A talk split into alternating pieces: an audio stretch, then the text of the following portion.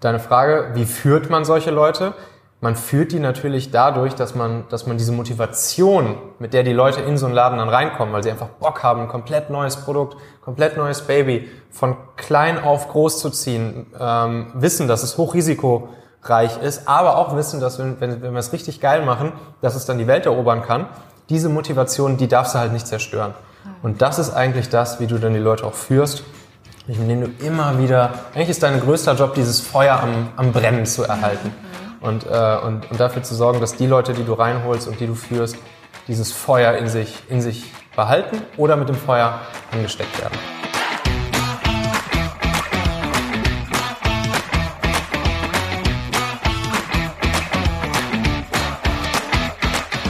Herzlich willkommen zum Podcast Leadership is a Lifestyle. Der Podcast für Führungskräfte, die neben ihrer Karriere ein erfülltes und gesundes Leben führen möchten. Mein Name ist Regina Volz. Ich zeige dir, wie du das Beste aus dir, deinem Leben und deinem Business machen kannst. Und jetzt geht's los. Viel Spaß mit der heutigen Folge.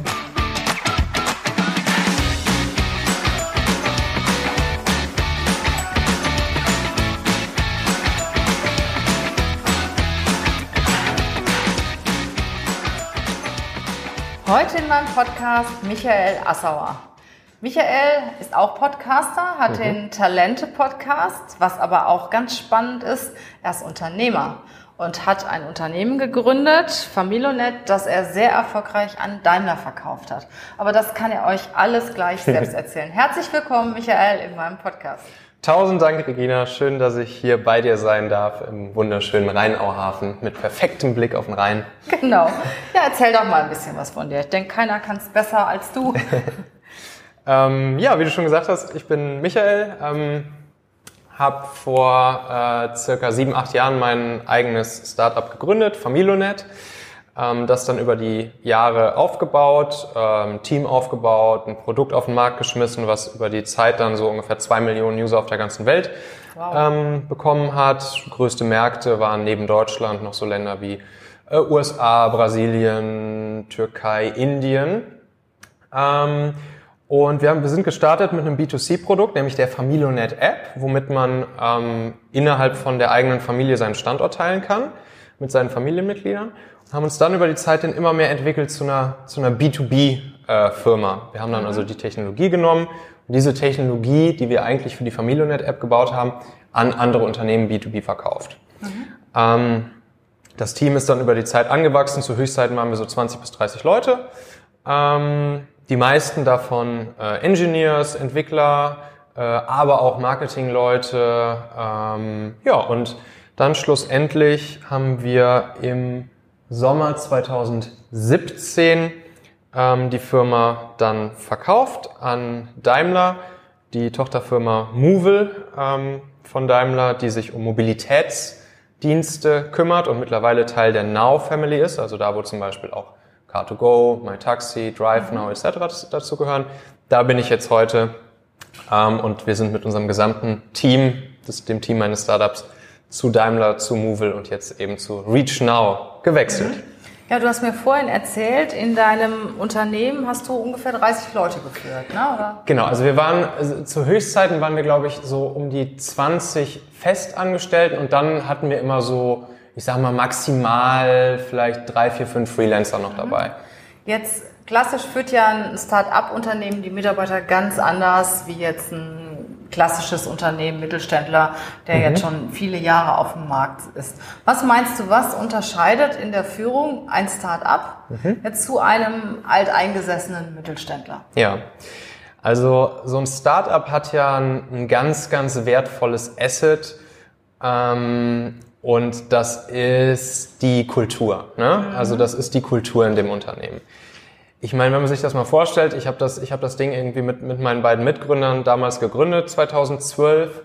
Äh, und dann hatten wir unseren ersten Mitarbeiter. So, Dann mhm. hängt man da halt irgendwie zu viert. Wir haben in irgendeiner Kaschemme äh, bei, einem, bei einem anderen befreundeten Unternehmer haben wir im Abstellraum gehangen und haben dann da irgendwie vor unseren Computern gehangen und dann hatten wir so unseren ersten Mitarbeiter, mhm. ähm, den wir dann eingestellt haben als, äh, als Werkstudent erstmal so Das ist und ein Klassiker, ne? Genau. Genau, genau, genau so. Und wir selbst haben uns natürlich noch, noch kein Gehalt gezahlt und dann hatten wir den ersten Investor mit an Bord, der hat damals bei uns 50.000 Euro investiert. Dann haben wir diese kompletten 50.000 Euro genommen, um damit diesen ersten Mitarbeiter plus den anderen ersten Mitarbeiter zu. Dann konnten wir sozusagen mit dem ersten Investment ähm, unsere ersten beiden Mitarbeiter bezahlen. Und allein, wenn dadurch wird ja schon so eine gewisse DNA in den, in den Laden und in die Kultur gepflanzt. Und ähm, Dann und haben die Mitarbeiter natürlich auch ein schlechtes Gewissen, wenn sie mehr Geld haben wollen, weil sie genau wissen, Genau. äh, dass ihr wenig verdient oder gar nichts verdient. Ganz ne? genau, ja. Also und, und das überträgt sich dann natürlich weiter. So. Ja. Und dann machst du die nächste Finanzierungsrunde, dann kommen weitere Mitarbeiter hinzu. Und aber die DNA, die bleibt halt, die Kultur, die bleibt dann halt immer so ein bisschen, äh, wie sie halt damals sozusagen zu den Gründungszeiten, wo dann auch schon die ersten beiden Mitarbeiter dabei waren, bleibt es halt immer so. Und das ist halt dein Asset. Das ist das, was du als Startup äh, spielen kannst, weil da haben natürlich auch Leute einfach Lust drauf. Gute, gute Leute haben auch, haben auch oft einfach mal Lust auf so eine, so eine Atmosphäre, so eine, so eine Das Startup-Atmosphäre. ist ja eigentlich recht unsicher, ne? Der Klar. Job. Ne? Wenn Genau. du jetzt äh, einen Job suchst, bei dem du jetzt die nächsten 20 Jahre bist, ich glaube, das ist beim Start-up äh, sehr risikobehaftet. Ganz ne? genau. Da gibt's dann natürlich noch so, so ein paar äh, so ein paar Kniffe. Man kann zum Beispiel darüber sprechen, die die Mitarbeiter dann auch zu beteiligen äh, über zum Beispiel virtuelle ähm, ähm, Stock Options oder sowas. Äh, aber generell, ähm, ja, deine Frage, wie führt man solche Leute? Man führt die natürlich dadurch, dass man, dass man diese Motivation, mit der die Leute in so einen Laden dann reinkommen, weil sie einfach Bock haben, ein komplett neues Produkt, komplett neues Baby, von klein auf groß zu ziehen, ähm, wissen, dass es hochrisikoreich ist, aber auch wissen, dass wenn, wenn, wenn wir es richtig geil machen, dass es dann die Welt erobern kann. Diese Motivation, die darfst du halt nicht zerstören. Und das ist eigentlich das, wie du dann die Leute auch führst, indem du immer wieder, eigentlich ist dein größter Job, dieses Feuer am, am Brennen zu erhalten. Und, äh, und, und dafür zu sorgen, dass die Leute, die du reinholst und die du führst, dieses Feuer in sich, in sich behalten oder mit dem Feuer angesteckt werden. Und irgendwann werden es ja mal mehr Mitarbeiter. Ne? Sagen wir wenn es dann schon zweistellig wird, ist es natürlich auch schon schwieriger, die Mitarbeiter auch, ich sag mal, locker und, und kameradschaftlich zu führen. Ne? Ja. Wie hast du das denn dann gemacht? Hast du äh, klassisch hierarchisch, hierarchisch geführt oder wie hast du das gemacht? Ja. Ähm, also wir haben natürlich am Anfang auch, auch viel, viel Blödsinn gemacht so und, und äh, mussten dann natürlich auch erstmal reinwachsen und, und, äh, und erstmal selber lernen, wie wir es überhaupt hinkriegen, äh, dass, dass, die, dass wir zumindest mit, der, mit dem Team alle in dieselbe Richtung rennen. Äh, sind da auch ein paar Mal auf die, auf die Schnauze auch gefallen. Ähm, aber mh, ja, wir sind dann schnell auf die Idee gekommen, so wie es ja auch viele andere Tech-Unternehmen machen, ähm, dass tatsächlich so ein agiles Framework, ähm, also solche, ja, im Prinzip selbstorganisierte Teams mit Ende-zu-Ende-Verantwortung, ne, zum Beispiel einen Scrum-Prozess oder einen, Kanban-Prozess im Team zu haben, um Dinge zu produzieren, dass das für uns äh, schon ähm, ein Weg war, der sehr gut funktioniert. Hier kann man allerdings auch echt wieder viel falsch machen. Also ne, so Agilität, agile Teams ist ja so ein Buzzword, das, das sich irgendwie mittlerweile fast jeder auf die Fahnen schreibt. Ähm, es wird oft missinterpretiert für ja maximale Flexibilität. Aller, jeder kann machen, was er will. Das ist es gerade nicht. Ähm, Agilität lebt von ganz, ganz festen Prozessen, von, ähm, von einem sehr, sehr definierten Framework.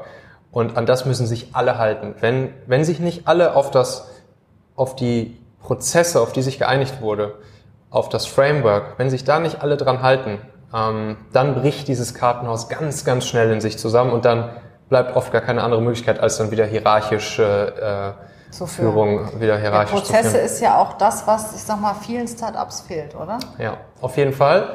Ähm, zum Glück war es bei uns so, dass, dass, dass wir, wir drei Gründer zumindest ähm, schon ja, ähm, versucht haben, äh, gute Prozesse einzuziehen und, äh, und darin natürlich auch über die Jahre besser geworden sind. Und bis wir dann wirklich irgendwann gemerkt haben, wow, wenn wir hier nach Scrum arbeiten, wir haben dann nach Scrum im Prinzip gearbeitet, unsere, unsere gesamte Firma nach Scrum äh, geführt, ähm, beziehungsweise organisiert und nicht nur die Entwicklungsteams, können wir vielleicht gleich nochmal drauf zu sprechen kommen, weil ich bin fest davon überzeugt, dass es auch für jedes andere Team funktioniert.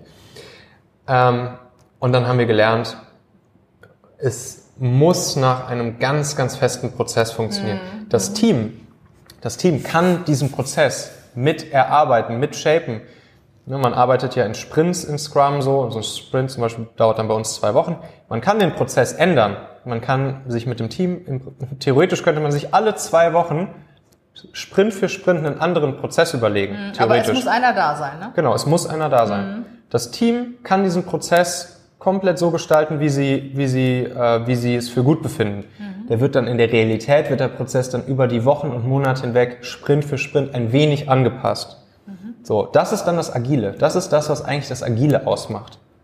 Ähm, dass man sich jeden Sprint alle zwei Wochen im Team hinsetzt, überlegt, so, was, womit haben wir gute Erfahrungen gemacht, was wollen wir optimieren? Gibt es verschiedene Techniken aus dem Team herauszukriegen, äh, was die Leute gerne optimiert hätten und dann eben wie man es optimiert und so weiter und so fort. Ähm, aber dann einigt man sich wieder drauf, okay, für den nächsten Sprint machen wir das so und so oder für die nächsten paar Sprints machen wir es so und so und dann wird wieder getestet. Wird getestet, funktioniert dieser Prozess, worauf wir uns jetzt geeinigt haben, besser als vorher? Wenn ja, behalten wir ihn so oder optimieren ihn vielleicht sogar noch weiter? Wenn nein, müssen wir in eine andere Richtung gehen. Und das ist das Agile.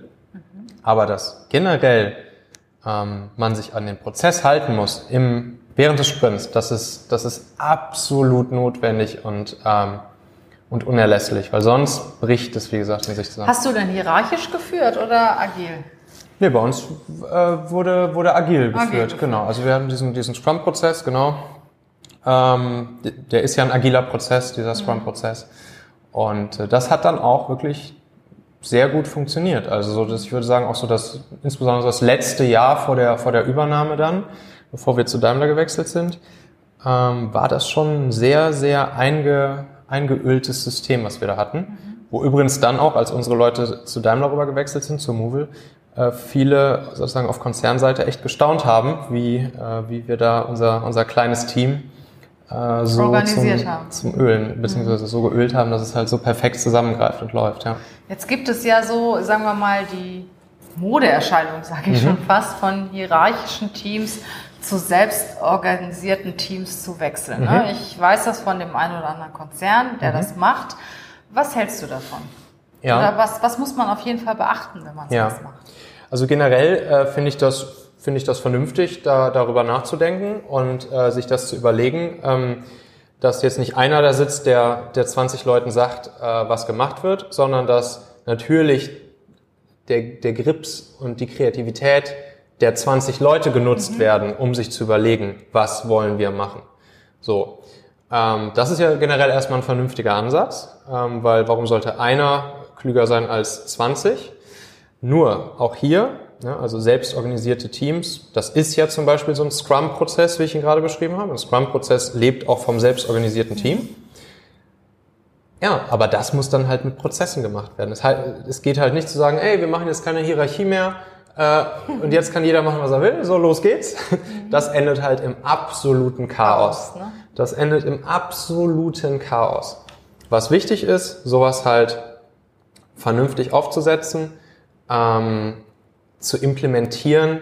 Nicht, auch, auch hier kann man jetzt ja sagen, da stellt sich jetzt vorne einer hin und sagt, wir machen jetzt agil, los geht's, jeder, wir sind jetzt selbst organisiert. Das funktioniert, das funktioniert nicht, sondern ähm, es startet halt schon mit dem Mindset. Also es startet mit dem Mindset, überhaupt erstmal zu verstehen, was, was wollen wir denn in diesem Team anders machen, so. Ist überhaupt jeder bereit hierfür selbst organisiert? Ähm, gerade wenn jetzt Leute, wenn es zum Beispiel ähm, ältere Unternehmen oder Konzerne sind, wo die Leute schon, weiß ich nicht, 20, 30 Jahre in der Firma genau, sind, ja, ja. Ähm, und du sagst denen jetzt auf einmal, es gibt keinen Chef mehr oder der Chef erzählt jetzt nicht mehr so genau, wo es lang geht, sondern wir erarbeiten das jetzt hier selber im Team, äh, dann sind oft die Leute ja auch verloren, aufgeschmissen. Ne? So, was, was, was, ja, was, was, soll ich denn jetzt hier machen? Wie, es gibt jetzt keinen Chef mehr. Oh Gott, was soll ich denn so? Und dann beginnt halt das Chaos. Also das ich habe das mal erlebt, äh, indem wir in einem Unternehmen umgestellt haben von der hierarchischen Struktur zu einer Projektstruktur. Mhm. Ist ja sowas ähnliches dann ja. auch. Ne? Nicht nach Scrum, aber dann gab es keine keine äh, Abteilungsleiter mehr, sondern nur noch Projektleiter, die natürlich immer wechseln. Das war ein Chaos sondergleichen. Ne? Und alle stürzten sich dann auf den einen Geschäftsführer, der dann irgendwo noch äh, jemand war, an dem man sich klammern konnte. Ne? Das war damals eine schlimme Zeit. Aber heute, ich sag mal, wenn man das richtig macht, wenn die Prozesse feststehen Ja.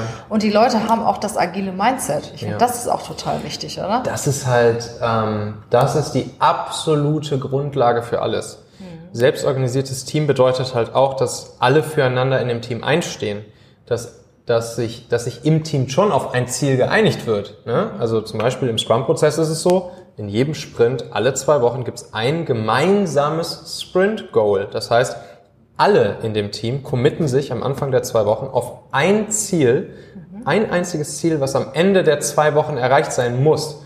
Und das, das, das Sprint Goal ist heilig. Das ist, ist, wenn, wenn das Sprint Goal nicht erreicht wird am Ende der zwei Wochen, dann ist der, der Sprint gefailed. Und ein gefailter Sprint ist eine richtig harte Sache. So, und das bedeutet, dass jeder in dem Team füreinander ein- einsteht und dem anderen auch, auch hilft. Es und gibt dann auch nicht irgendwelche zugeordneten Aufgaben, oder? ja, natürlich in der Realität, wenn du jetzt crossfunktionale Teams ist ja dann auch so ein Phänomen. So, du hast halt dann in einem Team zum Beispiel, was weiß ich, drei Entwickler, ein Designer, ein Marketingmensch, ein Produktmanager, whatever. Natürlich haben die jeweils ihre eigenen Aufgaben. Aufgaben, dann, um dieses Ziel zu erreichen. Äh, aber am Ende sind alle mitverantwortlich.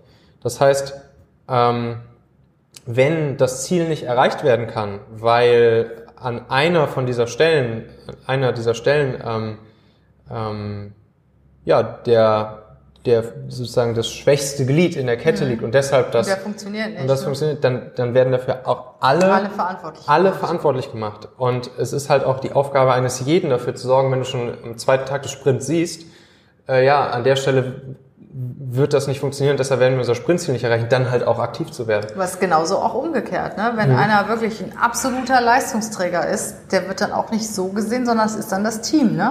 Was Ja. eine super Leistung bringt. Schon, ja, schon. Ähm, nur, ich würde sagen, der Leistungsträger kann sich trotzdem auch in dem Team ausleben. Also es ist jetzt, ich glaube, man darf es nicht so unbedingt vergleichen. Zum Beispiel, mir kommt gerade so dieses Bild von so einer Inklusionsklasse oder so in den Kopf, wo, wo man ja auch oft sagt, ja, dadurch werden dann alle Schüler irgendwie ein bisschen runtergezogen und die, die gut, die Top-Schüler kommen nicht mehr dazu, top, also kriegen halt auch eine vielleicht nicht ganz so Top-Ausbildung, wie sie sonst bekommen hätten. Das ist jetzt, würde ich sagen, in dem Fall eher nicht so, weil die Top-Leute natürlich auch die anderen mitreißen können. Also vielleicht so gesagt, ähm, es gibt keinen Race to the Bottom, so dass, dass durch, durch dieses System alle runtergezogen werden, sondern es gibt, wenn dann eher so ein Race to the Top. Mhm. So. Okay. Ich kann mir auch vorstellen, dass sich dann alle auf die Leistungsträger stürzen. Ne? Genau. Die wollen die dann in ihren Projekten haben.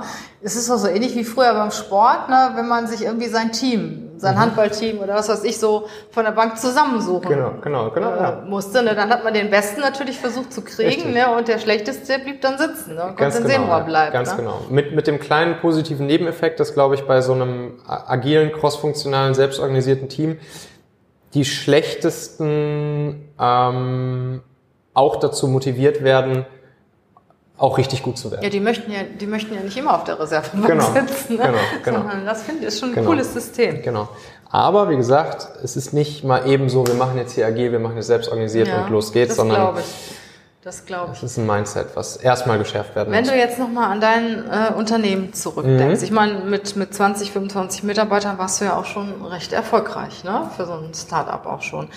Äh, was würdest du heute jemandem raten, der ein Start-up gründet? Mhm. Kommt natürlich so ein bisschen auf die Phase drauf an. Wenn jetzt jemand mit, der, mit dem Gedanken spielt und mit einer Idee durch die, die, durch die Gegend läuft, äh, würde ich den allerobersten Tipp geben, erzähle jedem von deiner Idee. Jedem. Ähm, es gibt ja oft so, man, es gibt oft Leute, die sagen, oh, ich habe eine Idee, aber die darf ich auf keinen Fall irgendwem erzählen, weil sonst Die können das nachmachen, ne? klaut mir die irgendwie die Idee oder es, äh, nein, das passiert nicht. Der, der Amerikaner sagt im Silicon Valley, it's all about the execution. Ähm, du bist derjenige, der die Idee hat, aber die Idee ist erstmal nichts wert. Die gibt's wie Sand am Meer. Ideen gibt's wie Sand am Meer. Es kommt darauf an, dass, dass du den Scheiß auch auf die Straße bringst und umsetzt. Das ist das Wichtige. Das ist das, worum es geht. Und warum jedem von der Idee erzählen? Weil egal mit wem du sprichst, sei es jemand, der Ahnung von diesem Business hat, aber sei es vielleicht auch deine Mutter, deine Großmutter oder sonst irgendwer oder der Taxifahrer, alle stellen ja Fragen dann dazu. Ja. Alle stellen irgendwelche Fragen. Und, Cool. und alle stellen dann auch Fragen, wo vielleicht die Leute, die schon in dem Business sind, nie im Leben mehr diese Frage stellen würden. So, aber wenn ich jetzt meiner Mutter von irgendeiner neuen, was weiß ich, Online-Marketing-Strategie er erzähle, wo sie halt null Ahnung von hat, dann stellt die mir ja Fragen, die ganz essentiell sind, die halt nochmal drei Schritte wieder zurückgehen. Und dann kommt man halt auf die Idee, beziehungsweise dann werden halt Ideen weiter angeregt und die Kreativität weiter angeregt. Ja, okay, Das ist cool. Vielleicht ja, müsste ich ja. das, vielleicht müsste ich den Marktangang eher so machen. Was ist eigentlich meine Zielgruppe? Wie kommuniziere ich meine Idee? Wie pitche ich meine Idee auch? Ich will ja nicht nur, ich will am Ende natürlich Kunden haben. Ich will aber auch vielleicht, wenn ich ein Startup bin, Investoren überzeugen. Ich will vielleicht auch natürlich Mitarbeiter überzeugen. Ich muss ja in jegliche Richtung muss ich mein, mein Unternehmen, mein Produkt, mein Business ja auch verkaufen. So und ähm, und oder das Produkt selbst. Wie gestalte ich mein Produkt? Wie baue ich mein Produkt? Welche Features soll mein Produkt haben? Ähm, welcher Inhalt soll in meinem Produkt sein? Das äh, kriegt man nur raus, indem man so schnell wie möglich rausgeht und testet und allen davon erzählt. Cool. Cooler Ansatz, ja, finde ich gut. Was war denn dein größtes Learning aus dem Startup? Ähm, tja, mein größtes Learning. Ähm, also ich habe vor allen Dingen ein Learning, was mir, was mir also sehr bewusst nach der Übernahme geworden ist. Und zwar was, was sozusagen den, den Unterschied zwischen Start-up-Leben und konzernigerem Leben, ähm, Arbeitsleben darstellt. Im Startup ist es so, ähm, wenn du ein, ein Thema hast, was du umsetzen möchtest, äh, irgendein Projekt zum Beispiel oder so, oder irgendwas auf die Straße bringen möchtest. So, und das ist jetzt irgendwie dein Projekt, was, was, wo du die Verantwortung hast, ähm, das auf die Straße bringen zu müssen. Oder das ist vielleicht auch deine Idee oder sonst irgendwas. Und dann kommt irgendwer an, ein Kollege von dir, und sagt, hey, ähm, coole Idee, ähm, ich übernehme davon das, das, das, das und das für dich. Im Startup freust du dich und, und denkst, boah, geil, da ist jemand, der mir dabei hilft, der das, der das hilft, mit mir auf die Straße zu bringen, richtig gut. Was brauchst du? Wie kann ich dir helfen, damit du meine Idee jetzt noch geiler umsetzen kannst? Und äh, in, in größeren Unternehmen ähm, kommt halt schnell so ein bisschen so dieses, oh, das ist mein Projekt, der will mir jetzt das irgendwie streitig machen, so, der ist jetzt hier eine Konkurrenz für mich. Warum fängt der jetzt an, sich mit, mit meiner mit meiner Idee hier irgendwie, will er sich damit jetzt etwa irgendwie selbst be- irgendwie be- be- beweihräuchern oder sonst irgendwas. Äh, das muss ich auf jeden Fall unterbinden, dass der jetzt hier irgendwas macht, was eigentlich mein Ding ist. Und ja, das, das habe ich so vorher halt nicht, nicht wirklich gekannt. Und, äh, und da habe ich schon viel drüber nachgedacht, wo, wo, das, wo das wohl so herkommen mag und warum das so ist. Ähm, klar, wahrscheinlich so dieses Karriere-Ding, das spielt halt dann einfach die, die noch größere Rolle in so einem, in so einem konzernigeren, größeren Umfeld. Ähm, und äh, ja, da musste ich erstmal lernen, mit umzugehen. Und äh, das, das, ähm, das war nicht so einfach. So, da, da muss, das muss ich überhaupt erstmal verstehen. Und das war ein so ein Learning, wo ich jetzt, wo ich jetzt wahrscheinlich einiges auch nochmal anders gemacht hätte im Nachhinein, wenn ich jetzt nochmal äh, diese Übernahme hätte. Ähm, wo ich ein paar Stellen halt einfach anders reagiert hätte mit dem Jetzt in dem Bewusstsein. Konzern. Genau, ja, genau. Wo ich, ähm, wo ich sozusagen das schon mit in meine, ja, dieses Wissen mit in meine Handlungen ähm, ja, ein, hätte einfließen lassen und anders reagiert hätte, zum Beispiel bei solchen Sachen. Wo siehst du denn die Vorteile von einem Konzern gegenüber so einem Startup? Ähm, ja, also klar, das Thema Sicherheit ist ja ist, ist natürlich äh, ist natürlich ein No-Brainer. Also äh, Startup kann kann jeden jeden Tag dicht gemacht werden. äh, das passiert ja natürlich in so einem Großkonzern jetzt nicht. Ähm, und das ist schon, glaube ich, ein, ein wichtiger Faktor. Aber das zieht natürlich auch Leute an, die genau das brauchen. Also die halt auch tendenziell eher äh, sicherheitsbedürftiger Sicherheit sind. brauchen, So, ne? Ähm, ob das jetzt wieder ein Vorteil ist, da bin ich mir dann halt nicht mehr ganz so sicher. Zumindest, es kommt natürlich auch aufs Produkt an und auf das, äh, auf das Business, was man eben auf die Straße bringen möchte. Ähm, ja, an- ansonsten, ich finde es auch einfach cool, mit, mit so vielen Leuten in einer Firma zu sein. Ähm, ich, äh, ich möchte halt gerne auch von, von anderen Kollegen oder auch von irgendwie Vorgesetzten äh, was lernen. So, also ich finde es auch einfach gut, dass ich, dass ich jetzt halt äh, auf einmal selber irgendwie mal einen Chef habe. Mhm. Das kannte ich ja vorher nicht. Und ähm, und dann halt auch da noch viel lernen kann. Also wir mhm. sind jetzt halt sozusagen aus dieser Location-Technologie ähm, Industriebranche sind wir in die Mobility, ähm, in die Mobility-Branche gewechselt. Technologisch sehr ähnlich, was mhm. wir da machen, aber, aber businessmäßig halt, businessseitig ist es nochmal ist es halt nochmal eine ganz, ganz neue Welt. Du hast halt mehr Möglichkeiten in dem Konzern. Ne? Arbeitest ja. nicht so, kannst ja. nicht so viel gestalten auf der mhm. einen Seite wie in einem Start-up, aber hast schon viel mehr Möglichkeiten, kannst dich auch besser weiter oder breiter weiterentwickeln. Ja. Ne? Dann fragst du halt eben mal einen Kollegen, ne? genau. der aus einem ganz anderen Bereich ist, wenn du da mal eine Frage Richtig, hast. Richtig, ne? ja. Auch, auch ein Learning, dass das, dass die, dass das Thema ähm, ja, persönliche Weiterentwicklung, Karriere, dass mhm. das halt auch ähm, bei bei den Leuten in einer größeren Firma auch nochmal einen deutlich größeren Stellenwert hat, mhm. ähm, als jetzt bei uns in der, in der kleinen Firma. Ähm, da haben natürlich bei uns auch einfach, ja, ich meine, da gab es jetzt halt auch natürlich nicht irgendwie noch zehn Hierarchiestufen, die du, nee, nee, du hättest erklimmen können. Eine fachliche Weiterentwicklung. Genau, ne? Da genau. konnten sie halt einiges ja. selbst bewirken. Ne? Ja. Aber, aber dann halt im, im, großen Laden kannst du damit wirklich, das ist tatsächlich ein Asset, ne? dass du halt mhm. sagen kannst, ja, so, und dann ist hier die Karrierestufe, die ist so ungefähr vorgezeichnet und wenn du dann dieses und jenes erreichst, dann bla bla bla. Genau, das halt kannst du im Start-up nicht, ne? Genau. da weißt du nicht, wo du morgen hingehst. Ja, genau. okay, Michael. Ja, herzlichen Dank. Mhm. War sehr interessant von dir zu hören. Und wo findet man dich denn, wenn man dich sucht? Genau, also ähm, ich mache ja auch den Talente Podcast, verbunden mit der Talente Plattform und dem Talente Magazin. Da geht es eben auch genau um die Themen, äh, die besten Leute für dein Unternehmen finden, sie für dein Unternehmen überzeugen, ähm, dann sie lange zu binden, sie gut zu führen ähm, und erfolgreich mit den äh, mit den besten Leuten zu sein. Ähm, und das Ganze gibt es auf talente.co. Ähm, talente.co ist das Magazin oder einfach auch im Podcast-Player deiner Wahl den Talente, einfach nach Talente suchen und dann findet man mich da. Also wir werden sicher bald wieder was von dir hören. Herzlichen cool. Dank, Michael. Tausend Dank, Regina. Hat Spaß gemacht.